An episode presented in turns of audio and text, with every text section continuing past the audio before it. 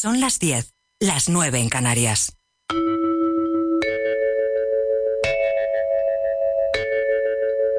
Radio Inter. Desde Madrid para el mundo.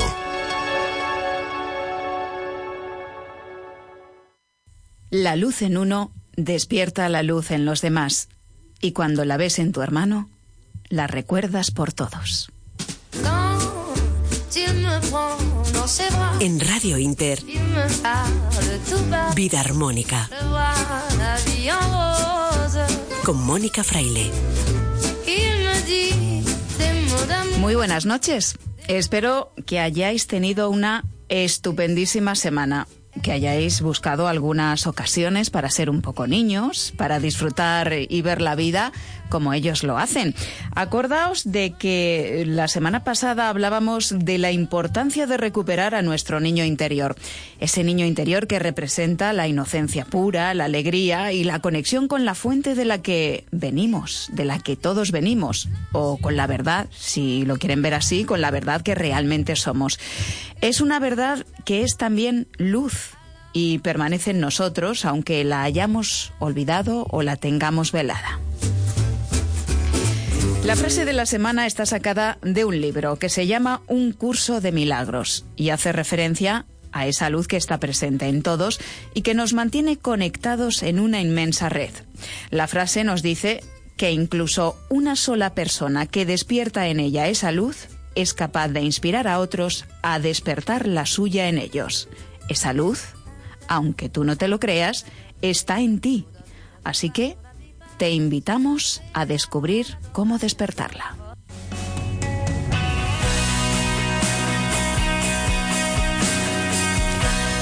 Hoy vamos a hablar con alguien entrenado para despertar esa luz o ese sol interior en los demás. Fernando Broca es sanador, chamán, escritor y conferencista. Ha llegado desde México y su propósito es compartir esa sabiduría ancestral y contribuir con valiosas herramientas al desarrollo y la transformación personal y también de nuestro entorno, de la naturaleza. Y también conectado con México, descubriremos el calendario maya. Fue creado y utilizado por los mayas para medir el tiempo, pero es también mucho más que un calendario. Tiene plena vigencia hoy en día y es un oráculo, un sincronario para entender y sincronizarnos con nuestra propia energía y también con la que nos rodea. Nos habla de nuestra onda encantada, por ejemplo, a que suena bonito. Pues nuestra onda encantada nos marca y nos aporta información de nuestro camino de aprendizaje en esta vida.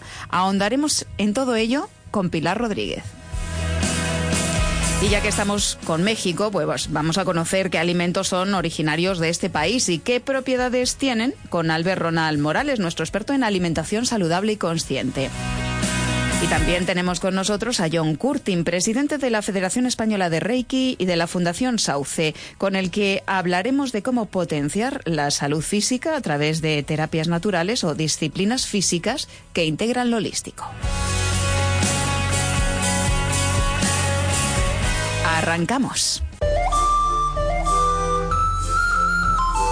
Pues hoy, recién llegado de México, tenemos con nosotros a Fer Broca o Fernando Broca. Le gusta más que le llamen Fer, así que le llamaremos Fer.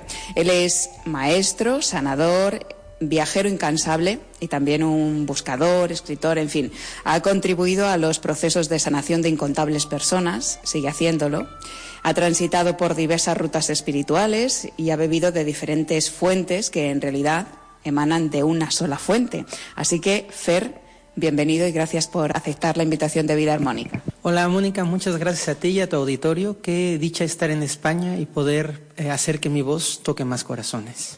Bueno, a lo mejor a los oyentes les suena un poco a eco. Tenemos que decir que hemos salido porque vienes a España, acabas de llegar a España y vienes con una agenda muy apretada para hacer uno de tus talleres, cursos, como lo quieras llamar aquí en España. Vienes habitualmente como dos veces al año. Sí, vengo entre dos y tres veces al año a compartir con ustedes que son gente maravillosa y España para mí es un sitio acogedor, lindo, donde siempre he recibido mucho de ustedes. Fer, eh, tú tienes un ángel especial. Cuando hablas, eh, tus palabras atesoran una sabiduría, eh, como de esta que viene de, siglos, ¿no? Eh, ¿De dónde te viene eso? Porque supongo que es un camino el que llevas trabajado y que el Fer chiquitito mm, quizá era muy espiritual, pero se ha forjado, ¿no? Y con mucho trabajo a lo largo de los años.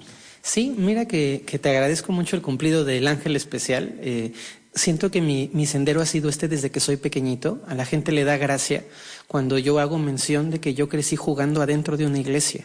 Y para mí la, la, religión católica fue mi primera cuna. Nací en un país, en México, siendo con una abuela profundamente religiosa. Y siempre he valorado y apreciado lo que la iglesia me dio. Hoy respeto sus caminos y tengo un camino diferente, pero efectivamente mi vida ha estado siempre permeada de espiritualidad por los cuatro costados mi papá hace un chiste muy gracioso y es que dice que soy el único niño en el mundo al que castigaban sin dejarlo rezar el rosario. Y es que eso es verdad. Para mí era parte cotidiana de la vida del mundo espiritual. Y ha sido un sendero que he ido transitando, he recorrido muchos caminos espirituales y finalmente descubrí el chamanismo hace ya 17 o 18 años y es un camino que me ha atrapado, que para mí ha revelado y ha manifestado un gozo por la vida, una impecabilidad en el actuar y una búsqueda del conocimiento que me, que me tiene atrapado, encantado y feliz. Hemos visto muchas películas acerca del chamanismo, de cómo son los chamanes, pero ¿cómo te definirías? ¿Cómo es un chamán actual del siglo XXI que además tiene muchos seguidores en redes sociales? Esa es una, cosa muy divertida. el chamán es la persona que conecta, que enlaza, es un puente. Los chamanes existen en todas las culturas del mundo, es una tradición muy antigua, es una tradición que para mí es de las originales, porque surge del anhelo de la gente de comprender lo superior, ¿no? de preguntarse qué hace que llueva, de dónde viene el trueno, por qué a veces crecen las plantas y a veces no. Y mm, el chamanismo ha ido teniendo sus propios procesos de transformación. Efectivamente soy un chamán moderno, pero no por eso menos comprometido con la tradición.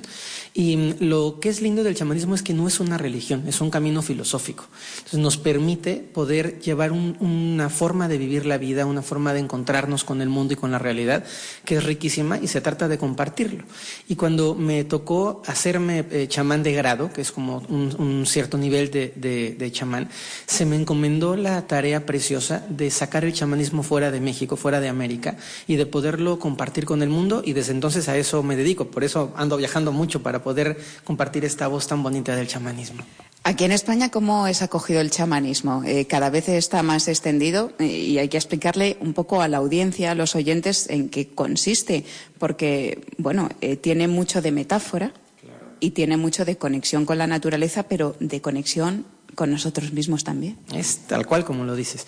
El chamanismo es un sendero filosófico que busca que los seres humanos vivamos de una vida más conectada con las fuerzas espirituales, que podamos tener una conciencia mayor de la tierra, de los espíritus que habitan en un bosque, del mar, que podemos entrar en una conciencia de que los seres humanos somos mucho más que un cuerpo físico, que somos habitados por un espíritu trascendente, que miremos la enfermedad no solamente como el síntoma, sino con toda la profundidad como tú lo tocas tan a menudo en tu programa, que podamos comprender que la parte material es solo un fragmento de la totalidad y no la totalidad en sí misma. Entonces el chamanismo nos enseña a ver, a sentir y a conectar de forma diferente. Desafortunadamente, y lo tengo que decir por un acto de coherencia, el chamanismo tiene muy mala fama. Yo soy consciente, a veces es cansado decir que soy chamán porque tengo que explicar todo lo que no es ser un chamán para luego explicar lo que sí es un chamán. Y en parte está asociado al abuso de las plantas medicinales. Hay una, una gran confusión en donde la gente cree que un chamán es un dealer de plantas medicinales y estamos muy lejos de ser algo así, ¿no? El chamán te lleva a encontrarte, a trabajar con tus propias sombras, a reconocerte, a forjar en tu propia parte interna un sendero de conocimiento, de conciencia y de atención. Y tenemos una vastedad filosófica bien bonita, pero es muy, muy simple y muy metafórica porque es de gente del campo, como la historia de Don Granizo y este llamado original. Son narraciones, mitos, leyendas, bordados, tradición oral que es muy básica, porque los grandes chamanes son personas con poco conocimiento académico, pero con una profunda escucha de la naturaleza y de la vida. Es gente que tiene una sabiduría como los, la gente de pueblo aquí en España, que tienen una sabiduría en otro nivel. No, no saben de autores ni de libros, pero conocen de las plantas y de la tierra y de la lluvia, y eso es un conocimiento maravilloso. Has hecho alusión a Don Granizo, que es una de tus historias que sanan, porque tienes un libro publicado que se llama así, Historias que sanan, y luego vamos a hacer referencia a esa historia conectada con otra historia, porque esa historia hace referencia a un canto original que las comunidades, algunas comunidades del México profundo, creen que traen cada niño que viene al mundo, y luego lo vamos a, conectar. Lo vamos a conectar hablando del sol interior. Yo mm, te quería, antes de preguntar por el sol interior, eh, estás haciendo un libro sobre chamanismo. Habitualmente eso es algo muy raro porque es una tradición oral que pasa eh, de generación en generación y escribir un libro es eh, iniciar algo nuevo. ¿Cómo va? El proyecto? Esta pregunta sí no me la esperaba para nada. El proyecto de, escribir un libro sobre el chamanismo es poder dar bases sólidas. Hay demasiada desinformación.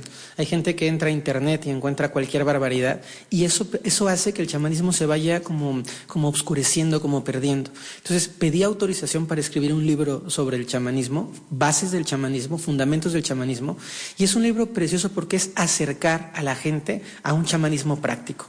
El chamanismo ritual de, de las plumas, de los cantos, de los caracoles, es auténtico, es sagrado y es poderoso, pero también existe un chamanismo muy cotidiano, un chamanismo que tiene que ver con la atención, con la intención, con la toma de conciencia, y eso es lo que quiero acercarle a la gente. Es buenísimo y es la primera vez que lo voy a, a compartir, que se sepa que como yo no soy el escritor del chamanismo, porque no es algo que yo posea, sino algo que yo comparto, todas las ganancias íntegras del libro cuando salga van para el apoyo de comunidades en México, porque el conocimiento no es mío, es de, es de las comunidades, es de la gente que se ha gestado y quiero que regrese a ellos todos los réditos y las este, como cosas, implicaciones positivas que traiga el libro. ¿Y tiene fecha o todavía no? Sí, el libro está, es, un libro que ha sido muy, muy gracioso. Yo, yo procuro escribir este, siempre como de una forma muy rutinaria, pero este libro ha sido un desafío tan grande porque hay tanto que quiero contar que no me cabe en las páginas, entonces he tenido que irlo haciendo edición y edición. El libro está terminado ya, está en revisión, entonces estamos en manos de los editores a ver cuándo se publica, pero te prometo que cuando venga España con el libro, si me invitas a tu programa, se lo vamos a compartir a tu audiencia. Por supuesto que estás invitado al programa. Hablábamos del sol interior, eh, la guía o eh, digamos que la columna vertebral de este programa es... Eh, despertar, ¿no? Eh, llamar un poco a las conciencias de los oyentes que nos escuchan y decirles que tienen un sol interior, un sol interior que eh, seguramente en muchas ocasiones en esta sociedad lo tenemos dormido. ¿Cuál es la importancia de ese sol interior y qué significa hacer? Es una, es una parte de la leyenda chamánica que dice que los seres humanos nacemos de lo mismo que están hechos los soles que en el fondo cada uno de nosotros es como un solo, una estrella brillante, pero nos vamos velando, se nos va tapando esa luz con miedos, con creencias, con introyectos, un poco la parte social. ¿no? Es, es triste cuando pensamos que a un niño se le prohíbe que ría, cuando pensamos que a una mujer se le prohíba que sea sensual y que pueda compartir su belleza, cuando a un hombre se le inhiben los sentimientos, cuando una sociedad desprestigia la bondad y entonces no favorece que las personas podamos expresarnos como buenamente somos. Entonces el sol es un regreso, es un regreso a esa esencia natural que cada uno de nosotros tenemos, que nos habita y que es una esencia que es bella, linda, armónica, generosa. Yo eh, estoy muy seguro que poco a poquito, así como la sociedad se va corrompiendo y se va atrapando en tantas cosas ficticias, también van surgiendo voces como este programa, de verdad del cual celebro, que van tocando la puerta a decir, hay algo más, no nos quedemos dormidos, ¿no? Y de pronto por ahí sale algo en internet y una capsulita en alguna serie, y es ese, ese llamado que no cese de decir despertemos juntos. en resumidas cuentas, el trabajo con el sol interior es el despertar de la luz interna, que se ha quedado atrapada debajo de los velos del ego, del miedo, de las eh, cargas kármicas, de las figuras ancestrales y muy profundamente de esta idea tan ambigua que tenemos del deber ser. Es como hoy no se debe ser generoso, hoy no se debe de ser sincero, hoy estas, estas partes corrompidas y es sí, seamos buenos porque sí. En el programa solemos dar algunas eh, recomendaciones o algunos consejos prácticos, eh, porque vienen muy bien, siempre eh, ayudan a incorporarlos en el día a día. Entonces, te vamos a pedir qué práctica o qué podemos hacer de forma muy sencilla para conectar con ese sol interior. Me encanta. Miren, lo primero que podríamos hacer es recordar cómo fuimos de niños. Buscar fotografías, escuchar las canciones que nos hacían felices en la infancia, poder tener acceso a las pláticas con la gente que nos conoció de pequeños. Porque cuando éramos niños, todos brillábamos con una luz propia. El niño podía vestirse como quisiera, podía jugar como quisiera, podría sonreír como quisiera. Entonces, recordar la niñez y honrar al niño interior es un acto precioso de, de despertar el sol interior. La segunda cosa es preguntarnos qué nos mueve. ¿Qué te alegra en la vida? ¿Qué te emociona? ¿Qué te ilusiona? No es solo trabajar por trabajar ni ir a cenar por ir a cenar, es cuál es la intención profunda que hay detrás de ti y poder escucharte y poder respetarte y poder honrarte. Y la tercera eh, recomendación que es muy clara es aprender de los grandes maestros. Y cuando hablo de los grandes maestros, no hablo solo de los ashrams, hablo de los maestros perros, de los maestros gatos, de los maestros cotorritos, de los maestros árboles, de un almendro que además tienen el privilegio de tener unos almendros bellísimos. Y poder preguntarle al almendro qué me quiere contar, qué me quiere decir.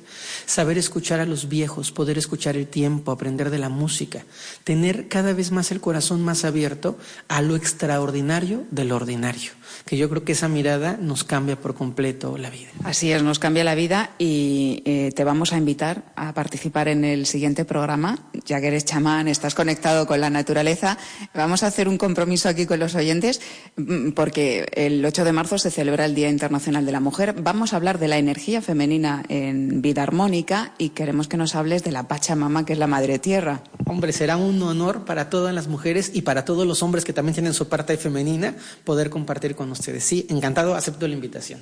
Pues vamos a recordar a nuestros oyentes que si quieren volver a escuchar esta entrevista para tomar nota o, seguir las recomendaciones, eh, pueden hacerlo eh, a través de la página de radiointer.es, en podcast a la carta, seleccionan la fecha de emisión, eh, eligen la hora y se lo bajan o descargan o lo comparten en redes sociales. Así que, Fer Broca, ¿Cómo te defines? Como un ser humano que procura ser bueno y feliz. Pues así se, define Fer Broca. Te esperamos en el próximo programa y un placer tenerte en Vida Armónica. Hombre, muchísimas gracias y desde aquí una bendición muy grande para todos quienes nos están escuchando.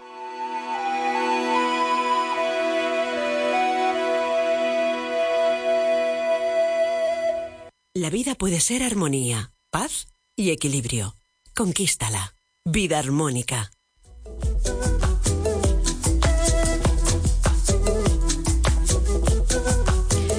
Y ahora vamos a hablar de algo que a mí particularmente me apasiona. Es el calendario maya. Un calendario sagrado creado y utilizado por los mayas para, para, medir el tiempo. Es una herramienta que ha llegado hasta hoy para sincronizarnos también con las energías del planeta, del universo y de la vida misma. En vez de 12 meses cuenta 13 lunas, 260 días y tiene 20 sellos o lo que nosotros llamaríamos signos, como los parecidos a los del zodiaco. Sin embargo, el calendario maya eh, por lo menos desde mi punto de vista, nos proporciona mucha más información que los habituales signos del zodiaco, Aries, Cáncer, Capricornio. Nos ayuda el sincronario o calendario maya a conocer cuál es nuestra energía de nacimiento, por ejemplo, cómo podemos desarrollarla. También nos habla de las energías que nos complementan o de las que más nos cuesta despertar en nosotros. Y para charlar de todo esto, ahondar en todo esto, en esta apasionante herramienta para conocernos y desarrollarnos, contamos hoy con Pilar Rodríguez. Ella es divulgadora del calendario maya, yo diría que una amante entregadísima a esta herramienta. Pilar, muy buenas noches. Hola, buenas noches, Mónica. Pilar, cuéntanos de dónde te viene a ti esa pasión por el calendario maya, porque eres una auténtica eh, enciclopedia andante. Eh, yo creo que ni, ni, tienes que mirar para saber eh, qué día del calendario maya es el equivalente a, cada uno de los días de la semana, ¿no? Bueno, la verdad es que ahora mismo no, porque ya llevo muchos años y es como cuando sabemos el, el calendario gregoriano, pues hoy es sábado y estamos al día 29. Entonces, lo otro es igual. Es igual. Es algo que, que conocí hace años, ya te digo, y, y bueno, impactó en mí también eh, quien me enseñó, que también es importante la persona con la que resuenas, ¿no? Sí, yo eh, tengo que decir que te conocí a través de una amiga eh, y maestra mía de Reiki, que es Virginia Rubio. Y yo desde que la oí hablar eso de yo soy serpiente roja y también estaba el viento blanco y, la tormenta azul y el sol amarillo, eh, como que ya eso que son los sellos eh, que nos hablan de la energía de cada día o de la energía que traemos cada uno de nosotros, equivalente parecido a los signos del zodiaco, pues ya algo hubo ahí que conectó, que conectó en mí y realmente eh, sigo conectada, sigo conectada.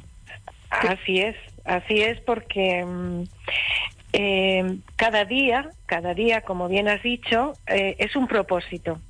Cada día que amanece hay un propósito nuevo en el que tú puedes resonar si formas parte de la resonancia que emite ese día, si tomas conciencia. Por ejemplo, cada día tiene una energía, igual que nosotros eh, venimos con una energía cuando, cuando nacemos. Con el día de nacimiento, Pilar, eh, descubrimos cuál es nuestro sello o nuestro signo.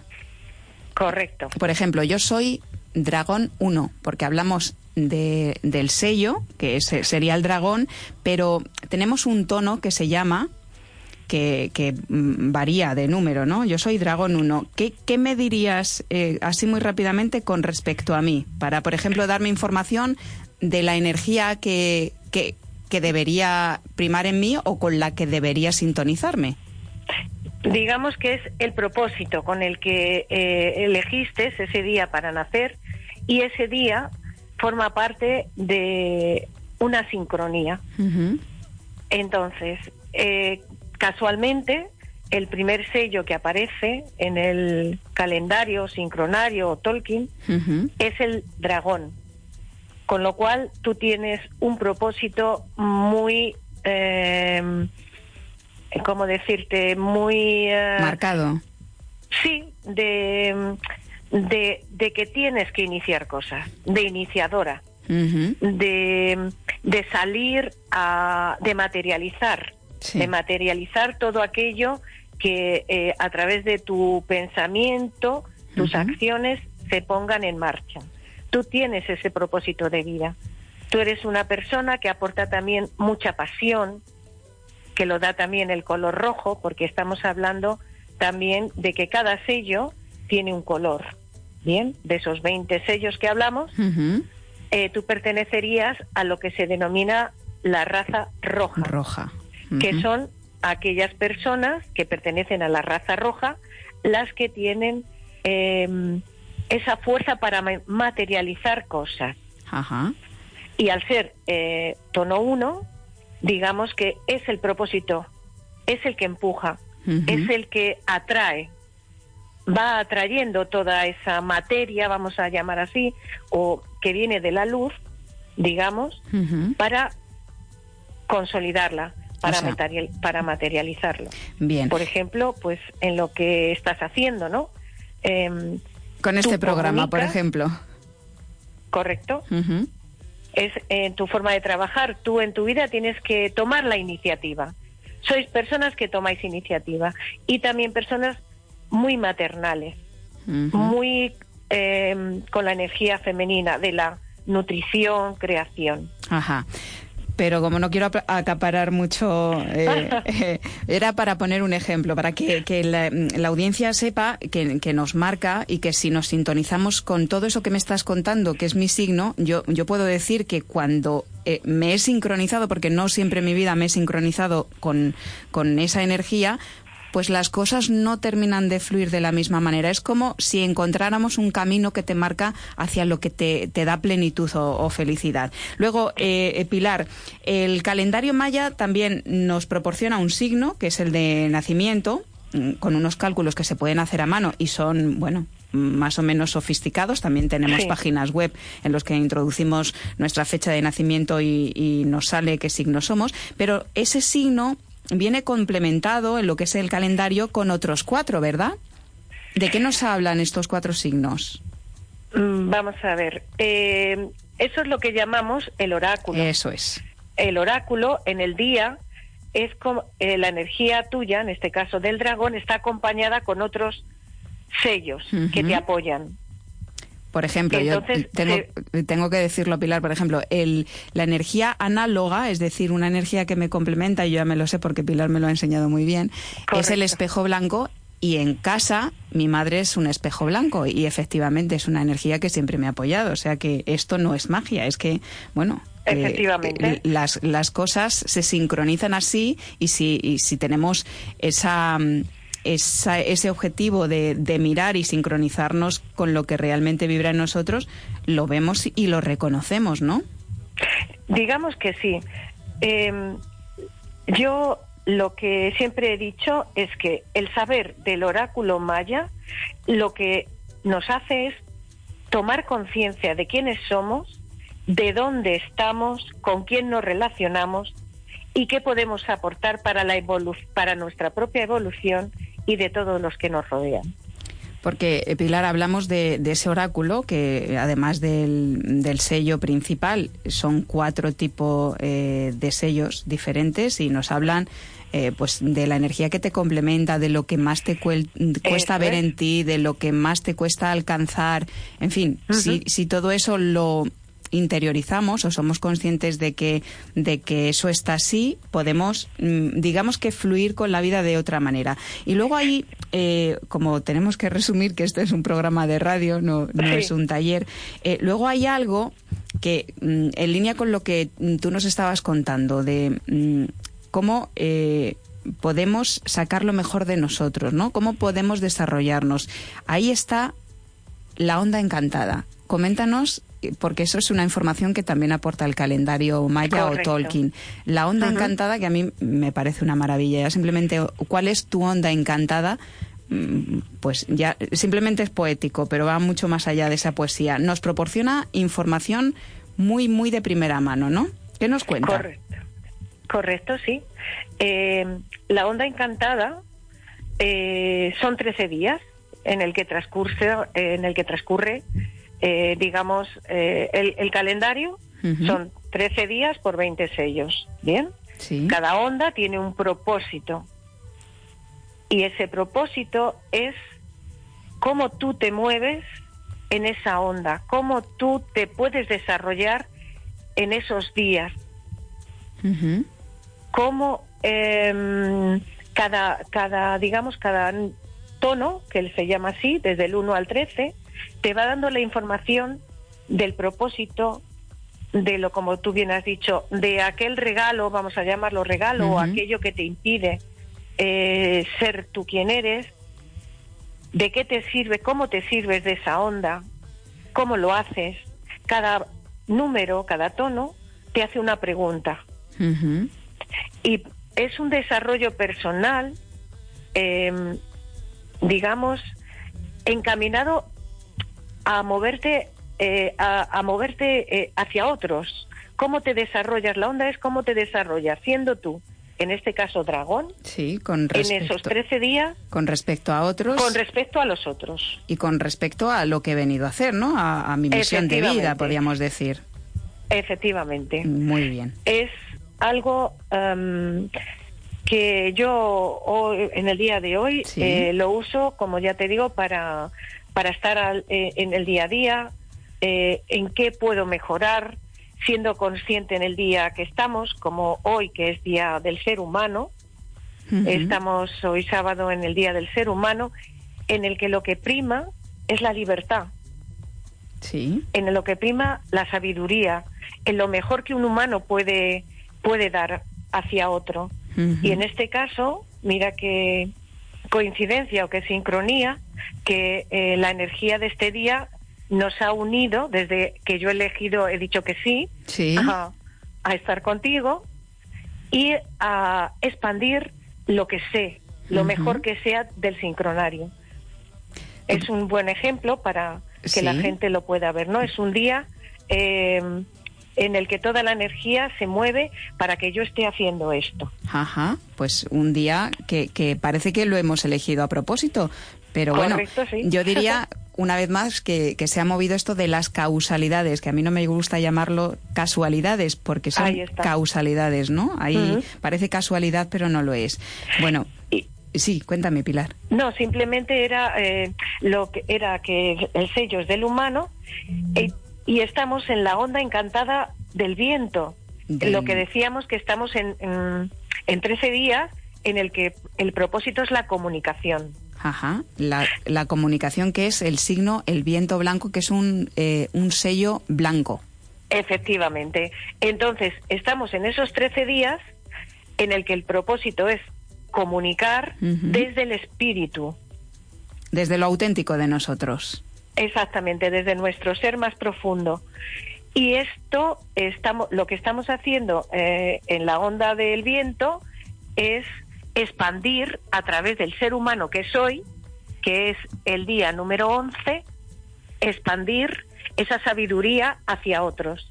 Con lo cual estamos cumpliendo de alguna manera, estamos en esa frecuencia que Ajá. nos habla el Tolkien, el Tolkien perdón. Y Pilar, eh, ¿podemos hablar de cuál es la, la energía, el sello que prima en este año 2020? Pues mira, eh, como bueno, como tú ya sabes, el, el calendario maya comienza en el mes de julio, Sí. va de julio a julio. Entonces, en el julio del 2019 empezamos con un año blanco del mago. Eh, estaremos hasta julio, hasta el 25 de julio, Sí. con esta energía del mago blanco y cambiará. El día 26 cambia hacia la tormenta azul. ¿Eso qué quiere decir para la gente que no que no sabe? Sí, explica. Eh, es- lo que quiere decir que estamos en un periodo en el que las experiencias que, que nos está pasando a cada uno en nuestra vida, no importa si salen bien o si salen mal, porque esas, esas experiencias durante este año nos va a llevar a la tormenta del que empezará el 20 de julio, que son cambios. Es decir, el año 2019 y 20, la mitad más o menos, no Sí. de julio a julio, Sí. experimentamos continuamente en nuestra vida, ya sea lo, lo que nos pase, es igual que nos pase eh, cosas buenas o mejorables, que es como a mí me gusta llamarlo, ¿no? Sí. Mejorarlo. Y eso nos va a llevar a un cambio, a una transformación, es- a un nuevo renacimiento. Estamos hablando de forma global, ¿no? Sí. 19-20. De cara a julio, porque el año eh, maya comienza el 26 de julio. Exactamente, del 26 de, digamos, del 2019 al 25 del 2020, la energía que nos ha envuelto en ese año es la del mago. Ujú, Que es la- en la, La que estamos mago. todavía. Exactamente, que seguimos y que este en el 20 cambiará a tormenta. Bueno, vamos a dar un pequeño consejo para la gente que quiera saber cuál es su signo, que tienen, yo les recomiendo que eh, busquen por internet Tolkien Diario, por ejemplo, y ahí hay eh, páginas web en la que lo pueden Sí. descubrir, ¿no? Eh, Bien. eh, Tolkien se deletrea T, Z, TZ, ¿sí? eh, O. mira, ¿Sí? eh, T, Z, O, ¿Sí? L, K de kilo, ¿Sí? I, N. Tolkien. Bien. Tolkien Diario. Y ahí, eh, buscando por internet, hay páginas en, en las que... Bueno, yo tengo unos amigos, compañeros de camino Sí. que tienen una página web Cuenta. preciosa Sí. eh, que cada día publican en pues Facebook, Instagram, Sí. en las redes, Sí. en YouTube. ¿Cuál es? Eh, pues mira, eh, yo mm, comparto con, con José Cabán y Ana de Lucas, eh, tanto en Facebook como en Instagram, como en la página o en YouTube. También eh, hemos hecho muchos vídeos conjuntos Sí. que están publicados en YouTube y eh, la página se llama, o lo voy a decir despacito, Sí. es Vía, Sí. V-I-A, Sí. Tolkien. Vía Tolkien. T-Z-O-L, K de kilo y N. Exactamente. Muy Vía. Tolkien.com tienen la página web. Muy bien. Eh, mm, en Facebook, mm, ya te digo que eh, con, todos los días publican el día, hacen los comentarios, hacen. eh, hem- bueno, hemos tenido eh, durante años, eh, todos los martes nos juntábamos y hablamos del calendario. Sí. Está colgado en YouTube, eh, calendario Maya 2012, también lo pueden ver. Pues todo eso, eh, hemos tenido una primera toma de contacto, Pilar, mm, porque es una información eh, que para muchos será nueva y, que, y que, bueno, eh, les haya dejado sorprendidos. Pero bueno, yo invito a que entren en viatolkin.com o a través de las redes sociales en Vía Tolkien, que miren su sello y vayan investigando un poco más. Y yo te cito para próximos programas para que sigamos hablando del tema, si quieres. Genial, me parece estupendo, Mónica. Pues Pilar Rodríguez, divulgadora del calendario maya, que incluso eran más precisos que los cálculos vigentes antes de Cristóbal Colón, incluso después con el año juliano, ese que conocemos de 365, 366 días. Gracias por iluminarnos este camino que es el conocimiento del calendario sincronario maya. Un placer. Muchas gracias, Mónica. Un abrazo. Muchas gracias.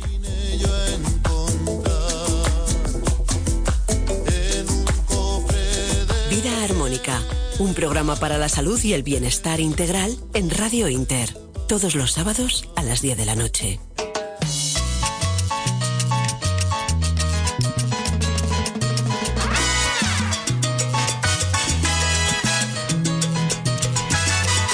Pues vamos con Albert Ronald Morales, bioquímico, padre de la frutoterapia y experto en alimentación saludable y consciente. Como venimos hablando, eh, acabamos de hablar eh, con Pilar Rodríguez del calendario sincronario maya, mm, precisamente, pues ¿de dónde vienen los mayas? Pues de México.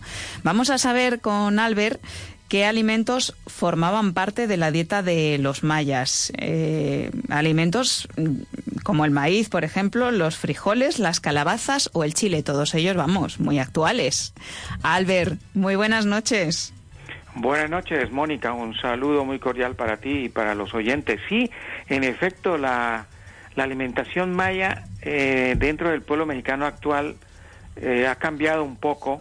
Y cuando digo que ha cambiado un poco es porque se ha vuelto muy estadounidense, muy, muy de, comida rápida, pero lo que es tradicional en los pueblos, especialmente en los pueblos eh, que están haciendo frontera con, Guatemala, pues allí todavía se sigue haciendo eh, como alimento básico en la alimentación el maíz, que en, sus diferentes formas.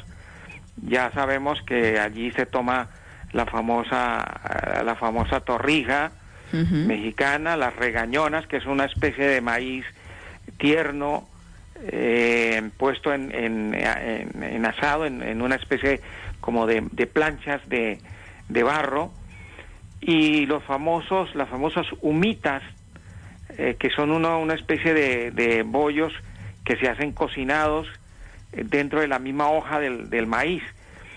Y bueno, ahí viene también eh, pues los frijoles, la variedad de frijoles, desde el negro hasta el blanco, que es lo que aquí en España conocemos como las alubias, y, y, el tomate, que es otro, otro producto, otra fruta maravillosa que está ahí, y una que es quizá la más universal en este momento junto con el tomate, que es el aguacate, porque no hay un hogar mexicano en este momento que pase un día sin tomar guacamole, que es tan típico de México y que está en base al aguacate y al tomate.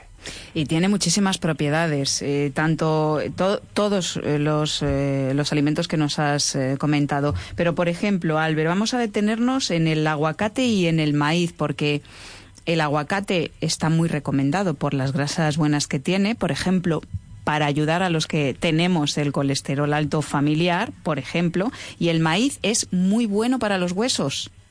Sí, en el maíz se, hizo una investigación que nosotros estuvimos participando, donde se encontró la glucosamina.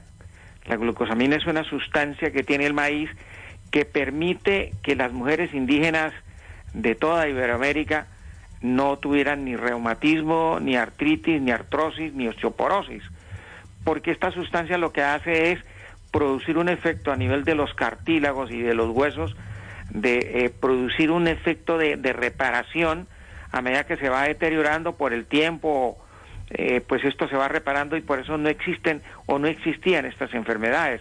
Gracias al estudio que se ha hecho sabemos ya que la sustancia se llama glucosamina y que está en los maíces no transgénicos, porque si comemos maíces transgénicos o hibridados en laboratorio, ahí no hay glucosamina.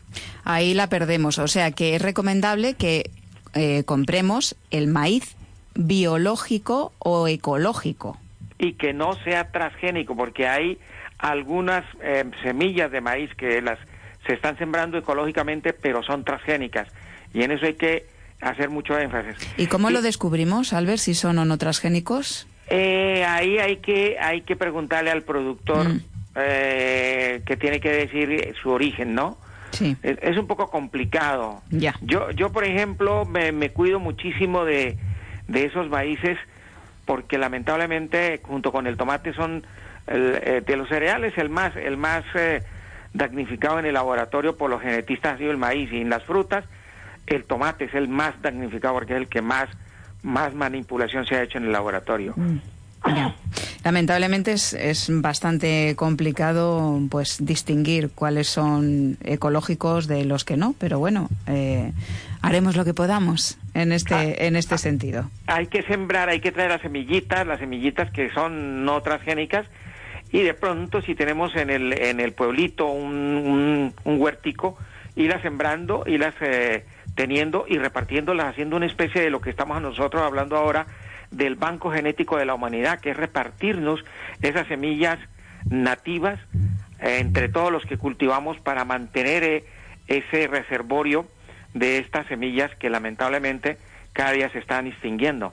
¿Y el aguacate eh, qué propiedades tiene? Bueno, el aguacate hay que decir que tiene una proteína superior a la carne, los huevos y la leche, tiene los 10 amino o los 9 aminoácidos esenciales, convirtiéndose en una proteína esencial. Luego la grasa que tiene, es decir, los aceites, eh, los ácidos grasos, son los mejores que hay. Y luego tiene una, una, una parte que es muy importante que los oyentes sepan. La diferencia entre el aguacate y la sangre nuestra es que la sangre nuestra es rica en hierro, mientras que el aguacate es rico en magnesio, pero el resto de sustancias son exactamente iguales. Wow. Así es que se puede imaginar lo poten el potencial tan tremendo que hay ahí, pues también es una cosa importante. Y también hay que decirle a los oyentes que hay que tener mucho cuidado también con los transgénicos que en los aguacates también han metido la mano los genetistas a hacer eh, verdaderas eh, birrerías como, como han hecho con otros productos pues eh, intentaremos hacerlo lo mejor posible. Nos colarán seguramente más de un transgénico, pero eh, desde luego nuestro propósito es eh, comer y alimentarnos de la forma más saludable posible. Y gracias a todos los consejos e informaciones que nos das, Albert, pues es posible cada día hacer una lista de la compra más saludable. Así que muchas gracias, bioquímico, pues padre de la frutoterapia y experto en alimentación consciente y saludable. Pues muchísimas gracias, Mónica, y un saludo y un abrazo grande a todos los oyentes. Gracias, Albert.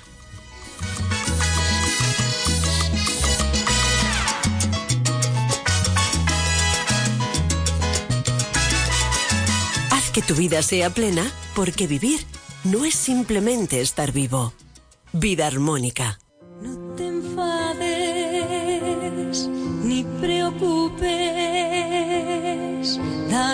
gracias por la bendición. Pues iba a decir yo que seguimos en el plano físico, pero con la voz de María José Vargas cantando esta canción eh, que ha compuesto ella misma, pues va a ser que nos elevamos a lo espiritual. John Curtin, presidente de la Federación Española de Reiki de la Fundación Sauce. María José, buenas noches. María José es la vicepresidenta también de la Federación Española de Reiki. Pues efectivamente nos vamos de lo físico a lo espiritual, porque en, en esos, digamos, extremos transitamos los seres humanos, aunque muchos no se lo crean, ¿no? Vamos a hablar, si te parece, primero de la salud física. Eh, hay ciertas terapias naturales que nos ayudan a fomentar esa salud. ¿Cuáles pueden ser? ¿Cuáles son? Sí, por supuesto. Hombre, hay que ir más a Oriente. Eh, para las terapias naturales que, que trabajan con lo físico, porque los orientales, sobre todo los chinos, le da mucho énfasis a la salud mental y espiritual a través del cuerpo. Vemos las artes marciales, por ejemplo, pero hay unas técnicas muy sencillas. Una de, ellas se llama Qigong. Em, cualquier persona puede entrar en, YouTube, ver tutoriales sobre ciertas posiciones y posturas de Qigong que son muy fáciles de Muy hacer. fáciles, efectivamente. Y son increíbles. Y son increíbles. Hay, un- hay unos ensayos científicos muy buenos, sobre todo son con gente de la tercera edad, em, que su salud ha mejorado notablemente con, con el Qigong. Eh, la versión un poco más, digamos, disciplinada del Qigong se llama Tai Chi. El Tai Chi es el Qigong, pero una serie de tablas em, fijas con unas posiciones. Yo llevo uh, 18 años haciendo Tai Chi y a mí me encanta. que lo practican mucho en China. En los parques, por ejemplo, hay muchos eh, ciudadanos, pero muchas personas mayores que lo hacen Sí, sí, sí. habitualmente. Sí, sí, tú ves a- vas a los parques chinos y como dices, puedes ver pues dos mil personas, tres mil personas que se reúnen, eh, reúnen espontáneamente. Hay un hospital en la China que se llama el Hospital Sin Medicamentos porque curan con el Qigong.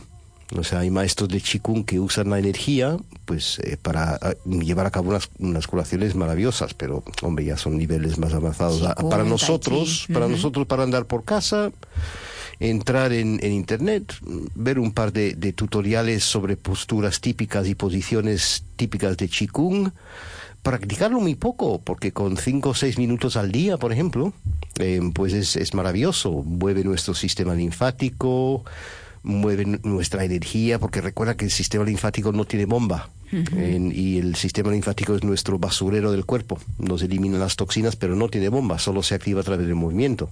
Y si no nos movemos, Y si no nos movemos, se queda estático. se acumula la basura. Entonces, pues con cuatro o cinco minutos de chikung al día, eh, pues es, es maravilloso.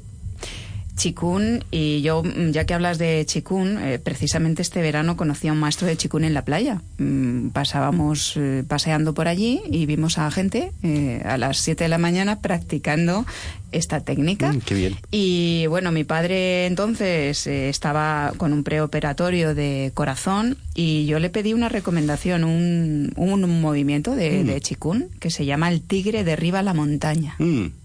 Y es fantástico, es muy sencillo, muy sencillo, y con ese solo movimiento, por ejemplo, para eh, pacientes que tengan eh, cuestiones de corazón, ayuda a equilibrar mucho. mm, qué bueno. Sí, Eh, sí, se llama. El Tigre Abraza la Montaña por si la gente quiere con- Ah, consultarlo. Qué bueno, sí. Mm. Y bueno, lo estuvo practicando antes de la operación y, y después de la operación, bueno, todo ayuda, ¿no? Mm, claro. Aunque fue un poco complicada, luego ha salido muy bien y se está recuperando muy bien. Así que recomendamos este tipo de, de técnicas y también hablamos, bueno, de yoga, eh, por supuesto, Por que ya hemos y, sí, y de sí. plantas medicinales también. También, también hay muchas plantas medicinales. Aquí ya pues volvemos a, a Europa, porque no olvidemos que nuestra sabiduría ancestral en Europa tenemos todas las plantas me- medicinales que necesitamos y que se han, se han usado durante miles de años. O sea que, que la medicina antiguamente era eso.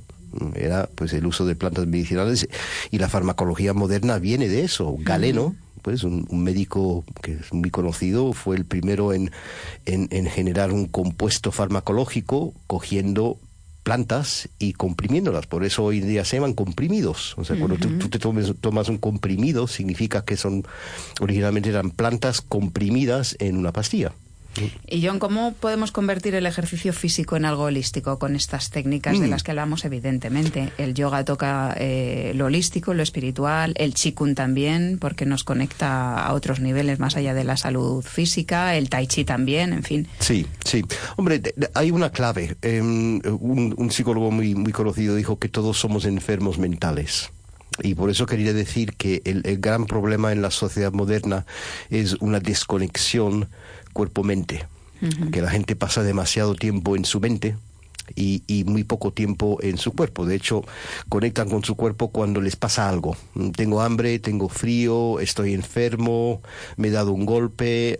Sí, o sea, que, que conectas con tu cuerpo cuando estás mal. Mm, Cuando lo suyo es conectar con tu cuerpo de forma permanente. Y para escuchar, porque el cuerpo es un vehículo de comunicación y nos da pistas muy importantes de qué nos está pasando Claro. si lo escuchamos. Vamos a dar, si te parece, una clave práctica Sí, para sí. nuestros oyentes. Eh, mm, ¿Cómo podemos conectar con el cuerpo? ¿Cómo podemos saber cómo estamos? Mm. ¿Es algo que recomiendas tú a, a- a tus Mm, pacientes? Sí, es algo que yo hago, yo, personalmente lo hago pues varias veces al día. Estoy sentado delante del ordenador, estoy en, en- incluso pues estoy en la moto porque soy, soy motero y yo mm, me hago la pregunta muy sencilla, ¿cómo estás? Le preguntas a tu Le cuerpo. pregunto a mi ¿Cómo cuerpo, estás? ¿cómo estás? ¿no? Y hago lo que llamo un escaneo, o sea que empiezo con las puntas de los dedos de los pies y voy subiendo lentamente a través de los pies, tobillos, pantorrillas, rodillas, glúteos, abdomen, pecho, hombros, bajando por los brazos, después hasta las puntas de los dedos de, de- de las manos, subiendo por el cuello y la cabeza. O sea que es, y después desde la cabeza hacia abajo, es como un escaneo. ¿sí? Y- y, y me pregunto eso, ¿cómo estás?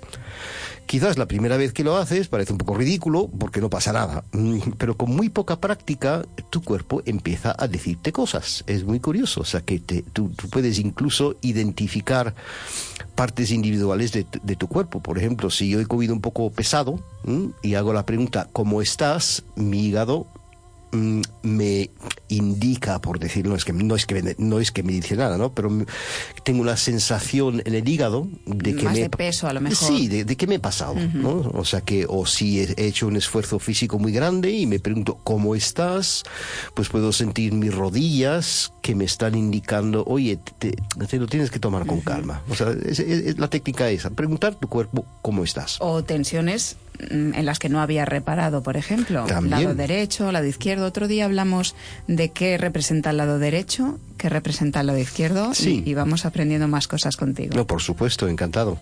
Pues John Curtin, presidente de la Federación Española de Reiki de la Fundación Sauce, un placer, como siempre, tenerte cada semana con nosotros. Gracias, para mí también. Sé amable y trabaja honestamente. Estás escuchando Vida Armónica con Mónica Fraile.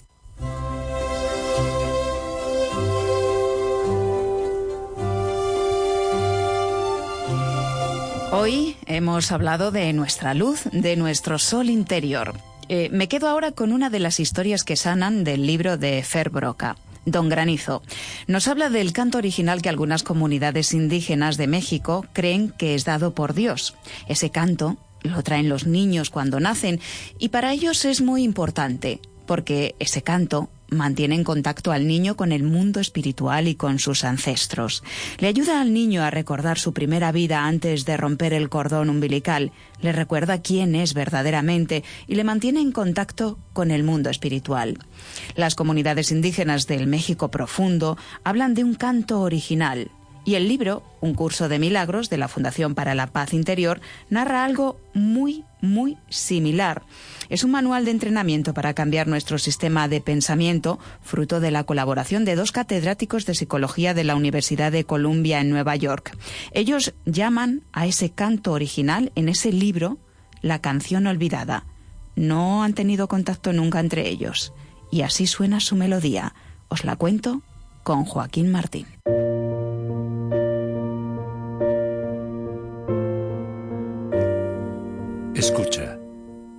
Tal vez puedas captar un leve atisbo de un estado inmemorial que no has olvidado del todo, como una canción cuyo título olvidaste hace mucho tiempo. No puedes acordarte de toda la canción, sino solo de algunas notas de la melodía. Pero esas pocas notas te bastan para recordar cuán bella era la canción, cuán maravilloso el paraje donde la escuchaste y cuánto amor sentiste por los que allí estaban contigo.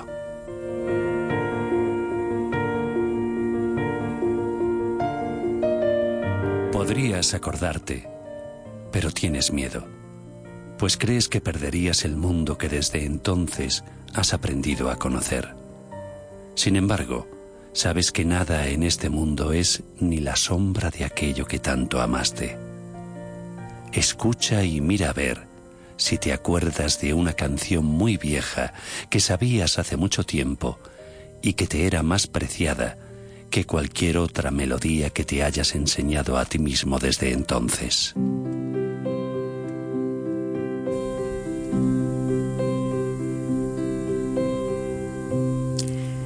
Más allá del cuerpo, del sol y las estrellas, más allá de todo lo que ves, y sin embargo en cierta forma familiar para ti, hay un arco de luz dorada que al contemplarlo se extiende hasta volverse un círculo enorme y luminoso. El círculo se llena de luz ante tus ojos. Sus bordes desaparecen y lo que había dentro deja de estar contenido. La luz se expande y envuelve todo, extendiéndose hasta el infinito y brillando eternamente sin interrupciones ni límites de ninguna clase. Dentro de ella, todo está unido en perfecta continuidad. Es imposible imaginar que pueda haber algo que no esté dentro de ella, pues no hay lugar del que esta luz esté ausente. Esta es la visión del Hijo de Dios, a quien conoces muy bien. He aquí lo que ve el que conoce a su Padre. He aquí el recuerdo de lo que eres, una parte de ello que contiene todo ello dentro de sí y que está tan inequívocamente unida a todo como todo está unido a ti.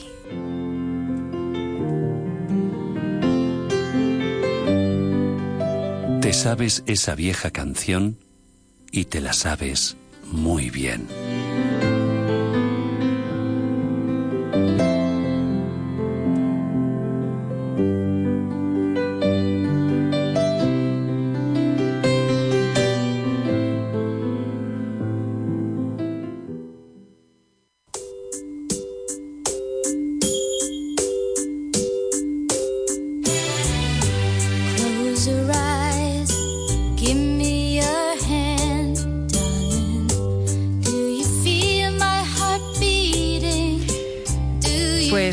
Nos vamos con el deseo de haber despertado muchos de vuestros soles interiores. Ese sol, como nos ha explicado Fer Broca, nos mantiene conectados con la luz que somos y de la que formamos parte.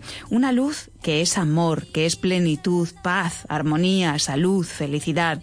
¿Quién no quiere un poco de todo esto en su vida? Y el primer paso es querer conectar con todo eso y pedirlo con determinación. Yo quiero eso en mi vida. Y así surgen los milagros, los milagros entendidos no como magia, sino como cambios reales, cambios que atraemos a nuestra vida. De cómo conectar con eso que somos y hemos venido a hacer nos habla el calendario sincronario maya que nos ha enseñado Pilar Rodríguez, los mayas que utilizaban alimentos como el maíz, la calabaza o el aguacate, como nos ha explicado Albert Ronald Morales. Y un poco de allí, un poco de allí, aquí en la Tierra como en el universo, todo está conectado como nos enseña John Curtin. Así que no busquemos fuera lo que ya está dentro de nosotros. Con esta llama eterna, Eternal Flame, de The Bangles, nos despedimos. Hasta la semana que viene. ¡Feliz vida!